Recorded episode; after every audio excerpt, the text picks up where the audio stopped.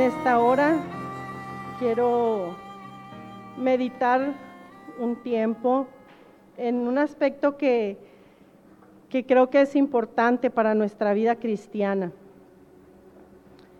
Sabemos por la escritura, eh, dice en Malaquías 4.5, en el último libro de, del Antiguo Testamento, dice que antes que venga el día de Jehová grande y terrible, el Señor nos enviará el, profeta, el profeta Elías, el espíritu de arrepentimiento. Y es algo que el Señor estaba ha, estado trayendo a mi corazón y Él podía enseñarme que si no podemos ver nuestra condición, que si no podemos reconocer nuestra necesidad, si no podemos reconocer nuestro pecado, no va a fluir ese espíritu de arrepentimiento, porque a nuestros propios ojos, pues estamos bien.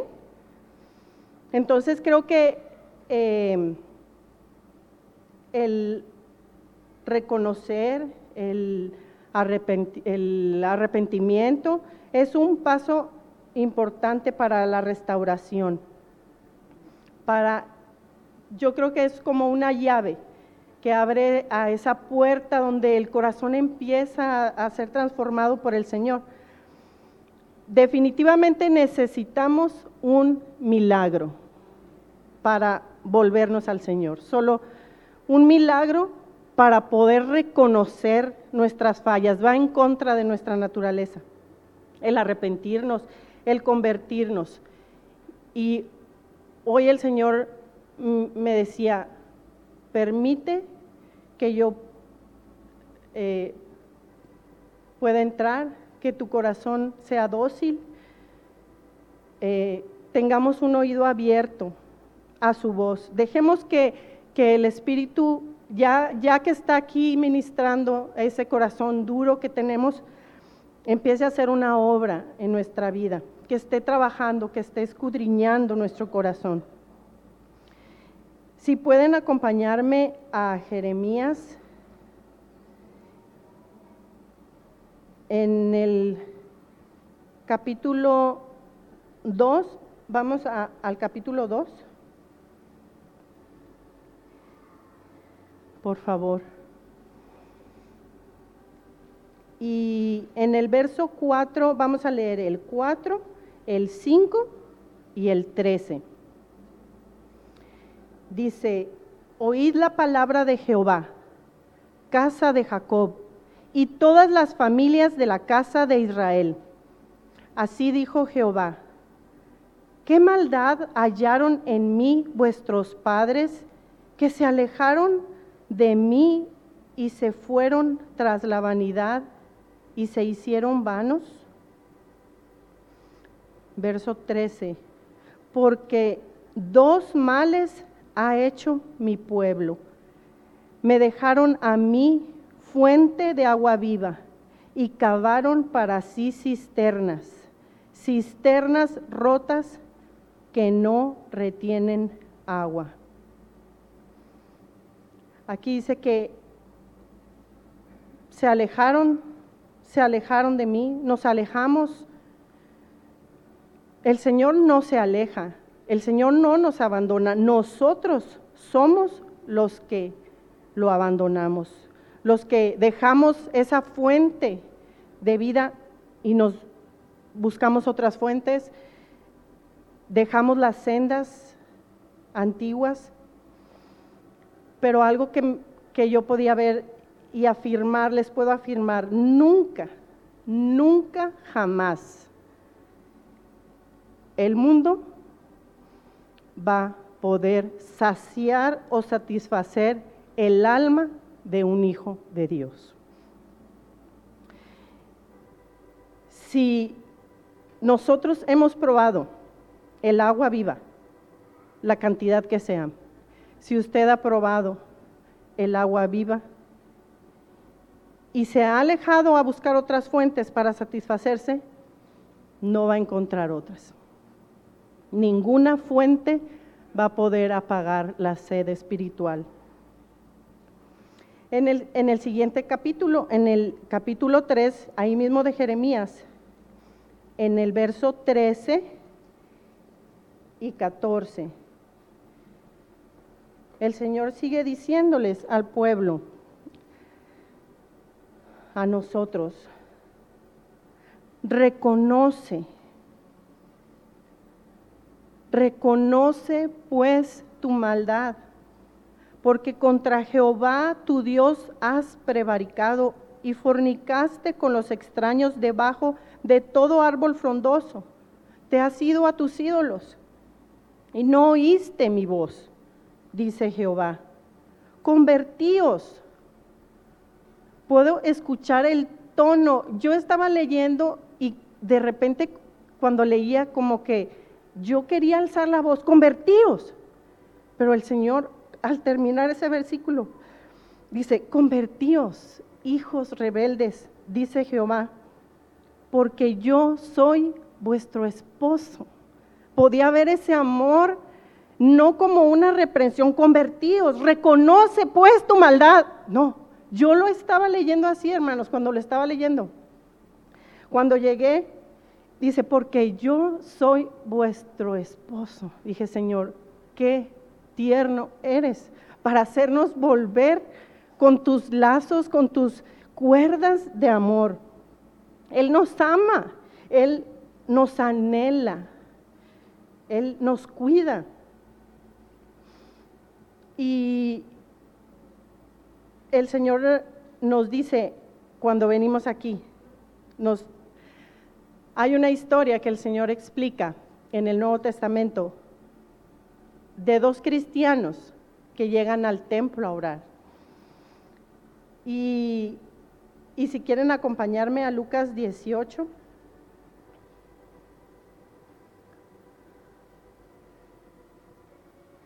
para ver la diferencia entre estos dos, dos clases de cristianos, las actitudes tan diferentes porque unos tenían la confianza en sí mismos en, las cosas que ellos hacían. Dice el versículo 9 en la parábola del fariseo y el publicano. Dice, a unos que confiaban en sí mismos como justos y menospreciaban a los otros, dijo también esta parábola dos hombres subieron al templo a orar. Tal vez igual que nosotros, aquí estamos, venimos a orar. Pero dice, uno era fariseo y el otro publicano.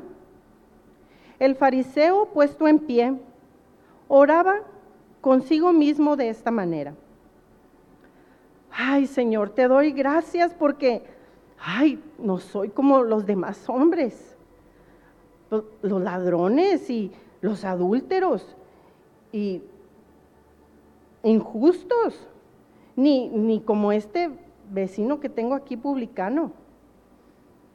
Yo sí hago cosas buenas, yo ayuno dos veces a la semana y doy diezmos de todo lo que gano, confiando en esas cosas, porque no quiere decir que no debemos ayunar, que no debemos diezmar. Hay que hacerlo, pero nuestra confianza no debe ser. Esas cosas no nos están haciendo más justos. Verso 13. Mas el publicano, estando lejos, no quería ni aún alzar los ojos al cielo, sino que se golpeaba el pecho diciendo, Dios, sé propicio a mi pecador. Reconociendo lo que realmente había en su corazón. Os digo que éste descendió a su casa justificado antes que el otro, porque cualquiera que se enaltece será humillado, y el que se humilla será enaltecido. ¿Qué diferencia había en estos dos hombres? El publicano tenía una convicción de pecado Solo el Espíritu Santo puede producirla en nosotros. Ahora, quiero llevarlos al pasaje cuando entró el pecado en el hombre. Esto es en Génesis. Génesis 3. Eva abrió su oído a las mentiras de la serpiente, había entrado en una conversación, dejó de poner sus ojos en Dios. Y dice el versículo 6 de Génesis capítulo 3. Dice, y vio la mujer que el árbol era bueno para comer, que era agradable a los ojos y árbol codiciable para alcanzar la sabiduría. Y tomó de su fruto y comió. Y dio también a su marido, el cual comió así como ella. Dice entonces fueron abiertos los ojos de ambos y conocieron que estaban desnudos. Entonces corrieron a buscar a su Creador. No, no, perdón.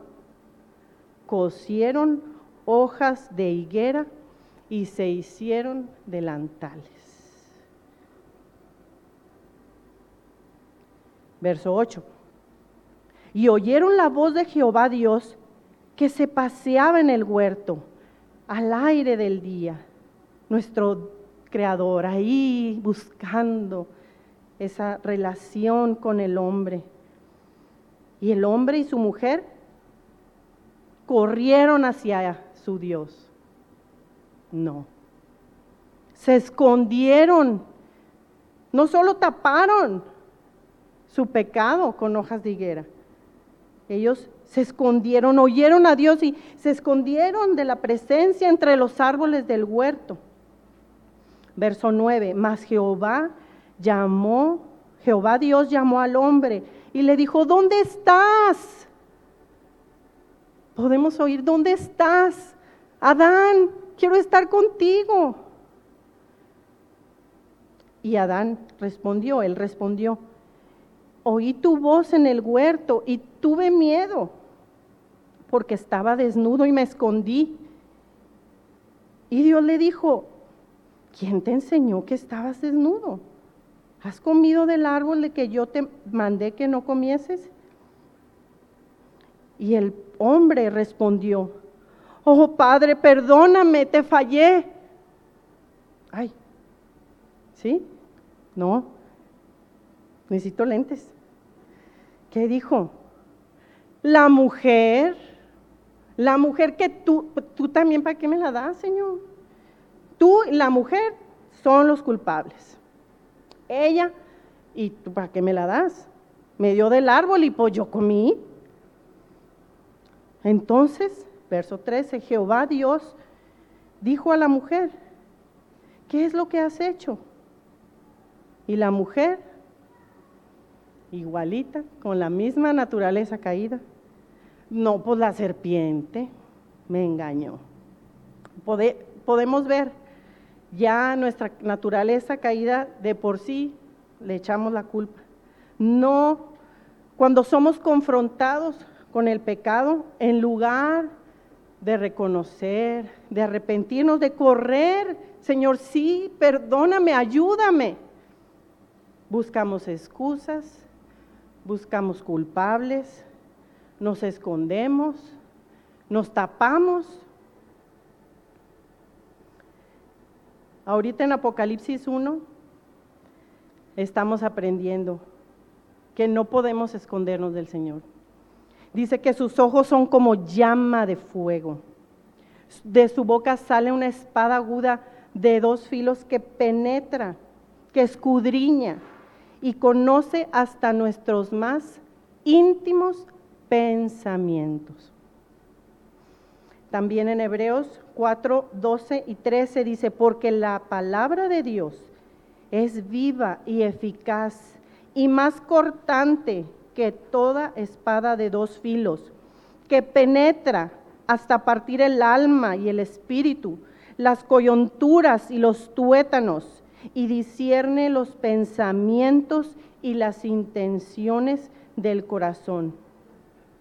Y no hay cosa creada que no sea manifiesta en su presencia. Antes bien, todas las cosas están desnudas y abiertas a los ojos de aquel a quien tenemos que dar cuenta.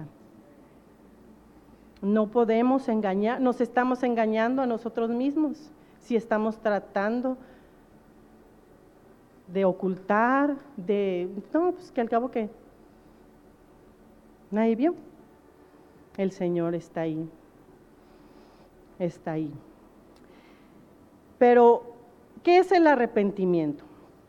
Bueno, primero les voy a decir que no es arrepentimiento. No es, arrepentimiento no es un sentimiento. ¿Cuántos hemos visto personas que, por ejemplo, sacaron una película de Cristo y de la crucifixión y cristiana y salen llorando las gentes ahí conmovidos? Pasan los días, se les olvidó la película, no sé, no hay cambio. Eso no es arrepentimiento. Arrepentimiento no es un remordimiento. Judas, cuando entregó a Jesús, tuvo un remordimiento terrible. Lo llevó hasta la muerte. Él, en lugar, cuando vio lo que pasó o sucedió, lo que provocó, en lugar de correr y postrarse a Jesús y confesar su pecado, él habría sido perdonado, hermanos. Pero en su lugar fue, corrió con los sacerdotes y fue y se quitó la vida.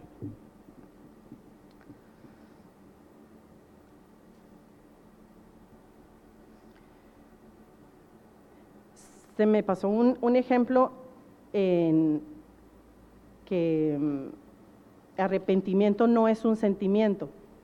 Es que no lo había apuntado, pero ahorita me acordé. Ah, Saúl dice que él cuando vendió su primogenitura, dice que la procuró con lágrimas. Y uno puede decir, oye, está llore y llore, pues. Pero dice, no tuvo arrepentimiento. Y esto aparece. Mm, ay, ahorita les voy a dar la cita, si no, la estudian en su casa. Este, bueno, otra cosa, volviendo ya. ¿Qué no es arrepentimiento? No es tener temor o miedo. Y aquí yo pensaba en, en el 911. ¿Cuántas personas experimentaron ese horrible evento de ataque terrorista a las Torres Gemelas. Yo me acuerdo y las iglesias se llenaron, y no solo en Estados Unidos, hermanos. En muchos países las iglesias se llenaron de gente, tenían miedo. Ya, o sea, ¿qué, está pasando? ¿Qué va a pasar? Y hoy, después de 20 años, ¿qué ha pasado? ¿Hubo un arrepentimiento? ¿Esa nación se convirtió al Señor? Otro ejemplo es Faraón y Egipto, que también se arrepintieron cuando el Señor les mandó plagas y su juicio en lo absoluto. Al contrario, su corazón se endureció cada vez más. No hubo arrepentimiento.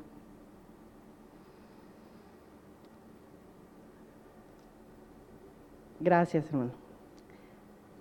Para los de Berea, como dice el hermano, es Hebreos 12, 17, cuando Esaú procuró con lágrimas, llorando, tal vez como niño, pero dice, no se arrepintió.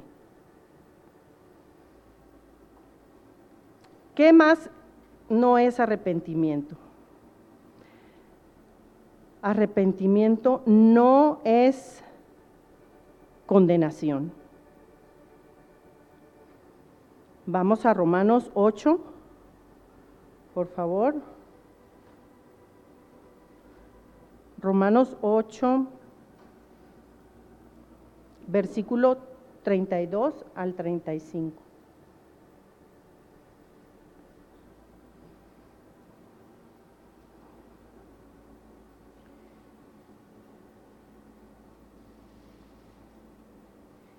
Dice, el que no escatimó ni a su propio Hijo, sino que lo entregó por todos nosotros, ¿cómo no nos dará también con él todas las cosas?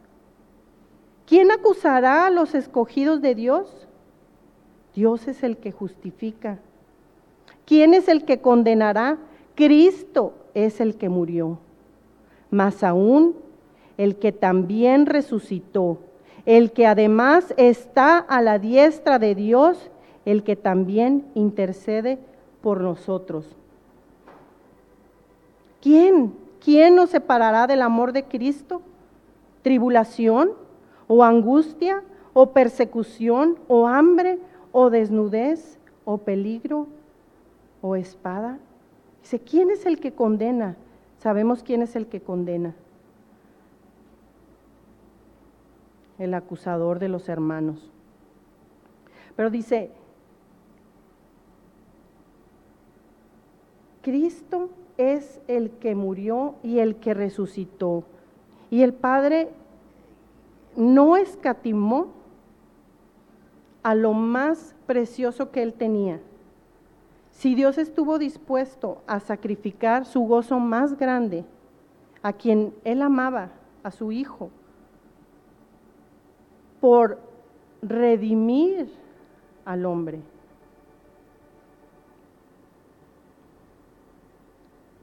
Qué amor más infinito, qué misericordia. ¿Cuánta aceptación hemos tenido si creemos y cuando aceptamos por la fe el sacrificio de Jesucristo?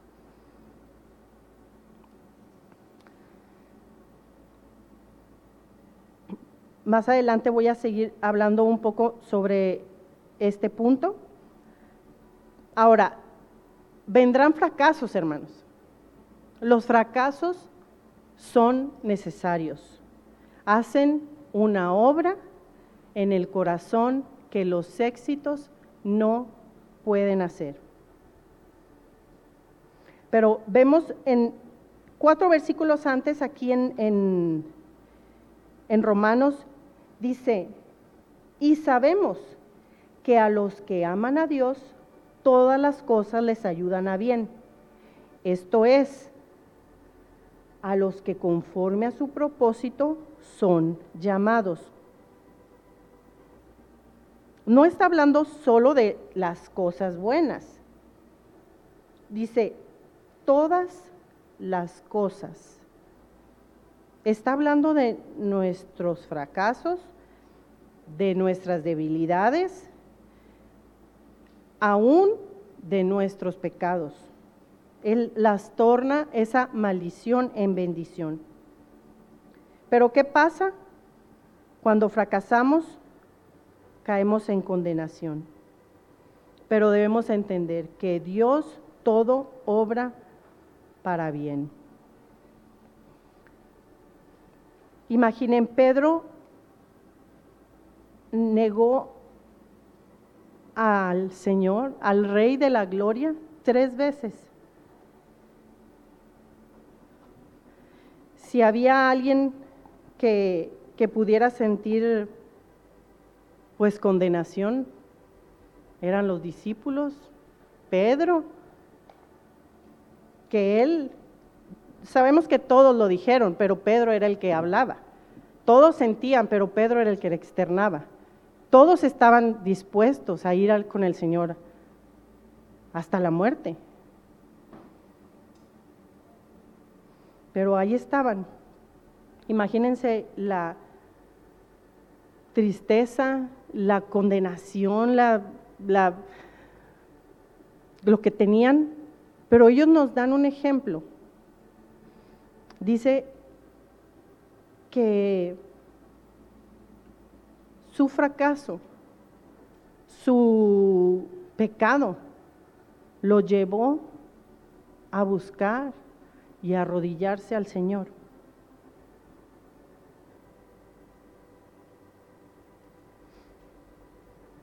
Eso lo vemos en, en, Hechos, cuando dice que están todos orando, buscando al Señor después de que Él regresó.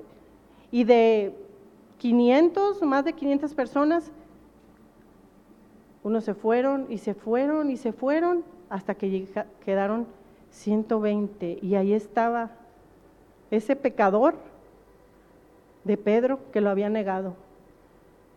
No se desanimó, no dijo, no, pues ya, pues ya qué, no, pues ya, ya me equivoqué, fallé al Señor. No, él estuvo perseverando hasta el fin, como pedíamos hoy, ¿verdad? Ayúdanos a perseverar. Y él yo creo que muchas veces cuando el Señor hacía milagros a través de él decía, ay Señor, si supieran todo lo que yo he hecho y que te hice. Pero eso lo mantenía humilde, no permitía que ese espíritu de condenación y de culpabilidad entrara en él. Él reconocía. Y hay, hay mucha, en, en el mundo hay depresión. Y es triste que también en la iglesia, porque no hemos aprendido a deleitarnos en la búsqueda del Señor.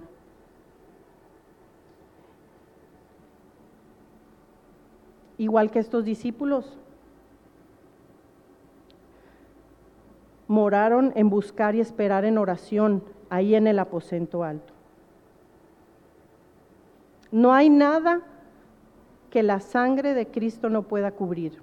No hay pecado. No importa qué tan oscuro sea el pecado, va a ser cubierto y olvidado por el Hijo somos totalmente aceptos. Ya nos decían, el velo fue rasgado, ya Él lo hizo. No importa nuestra condición espiritual, muchas veces decimos, es que yo tal vez debería de ser más. Me acuerdo un, un clamor que el Señor ponía hace tiempo en mí Señor, no es por lo que soy, ni por lo que no soy, porque a veces es que yo debiera ser más espiritual, es que yo debiera, y estamos ahí con la culpa, ¿no? No es por nuestras obras y méritos. Debemos hacerlo, pero no confiar que eso va a ser nuestra salvación.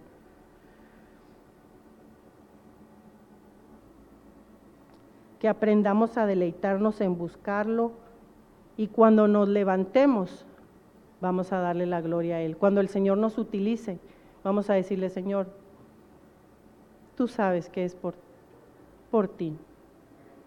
Tú y yo sabemos que es por ti.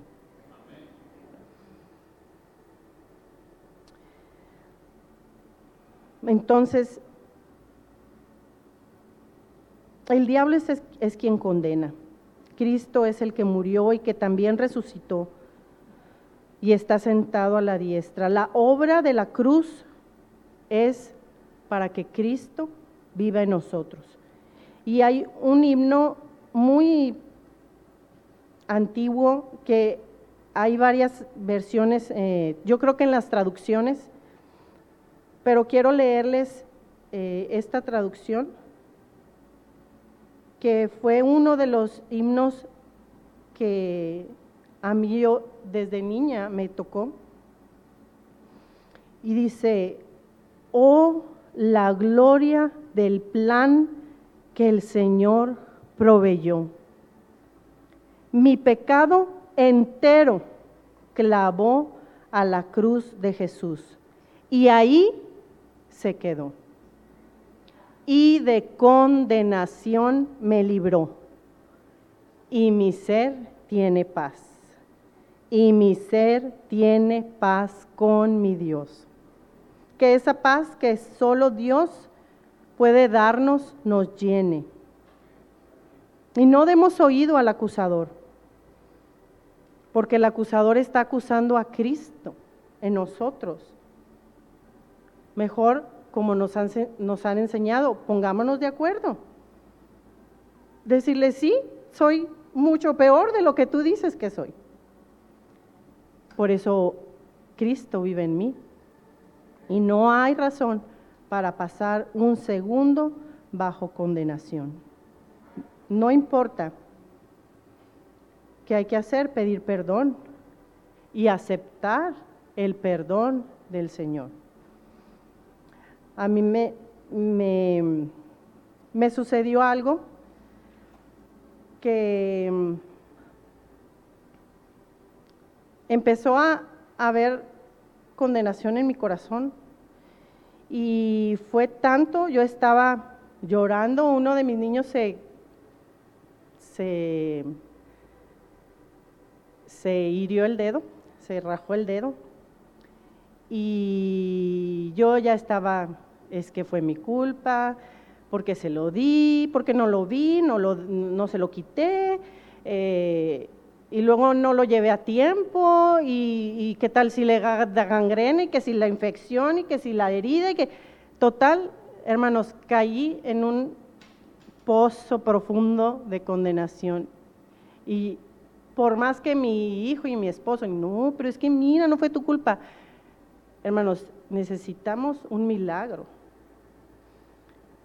Yo abrí la Biblia y solo empecé a buscar al Señor y dije, Señor, si tú no me sacas de aquí, aquí me voy a quedar.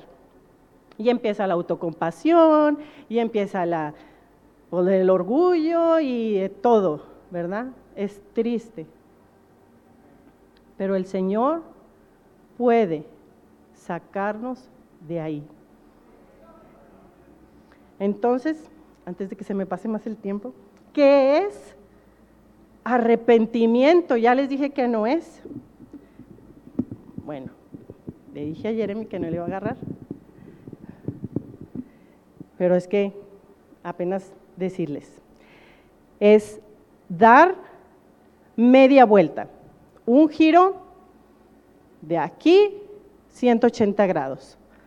Pero en el idioma irlandés, la palabra arrepentimiento implica que un hombre que ha estado caminando en una dirección no solo da media vuelta, sino que en realidad está caminando en la dirección opuesta.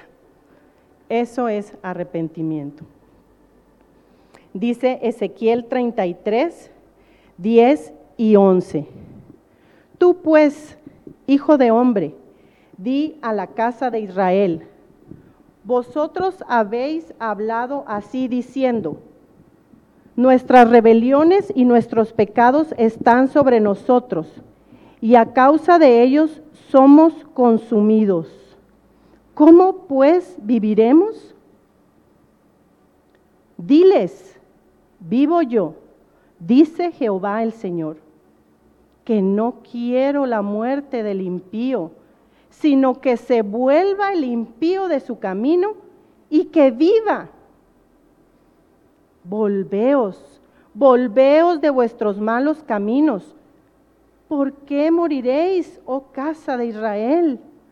Volvámonos, reconozcamos que somos pecadores, que hemos pecado y que por la gracia de Dios abandonemos nuestro pecado y hagamos su voluntad. Este es el momento de tomar una decisión. Y Dios va a dar su poder y su gracia. Porque el Señor no quiere la muerte, no quiere la muerte del impío. Y el problema es que muchos piensan que Dios los aborrece. Que solo está buscando una razón para mandarnos o enviarnos al infierno. Y no es así, eso es un engaño. Dios está buscando una razón para meterte al cielo. Somos amados por Él porque la vida, la mera vida de su Hijo está en nosotros. Somos su gozo, somos el gozo del Padre. Si queremos conocer el amor de Dios, solo necesitamos ir al Calvario. ¿Pueden mirar esa escena y decir que Dios no nos ama? Dice primera de Juan 4, 10 y 11. En esto consiste el amor, no en que nosotros hayamos amado a Dios, sino que Él nos amó a nosotros y envió a su Hijo en propiciación por nuestros pecados. Amados, si Dios nos ha amado así, debemos también nosotros amarnos unos a otros. Para terminar, quiero leerles una frase de Dwight L. Moody que dice, oh pecador, si sintieras el toque amoroso de Jesús, lo reconocerías. Está tan lleno de ternura. El mundo puede tratarte rudamente, pero Cristo nunca lo hará. Nunca tendrá un amigo mejor en este mundo. Lo que necesitas es volverte hoy a Él.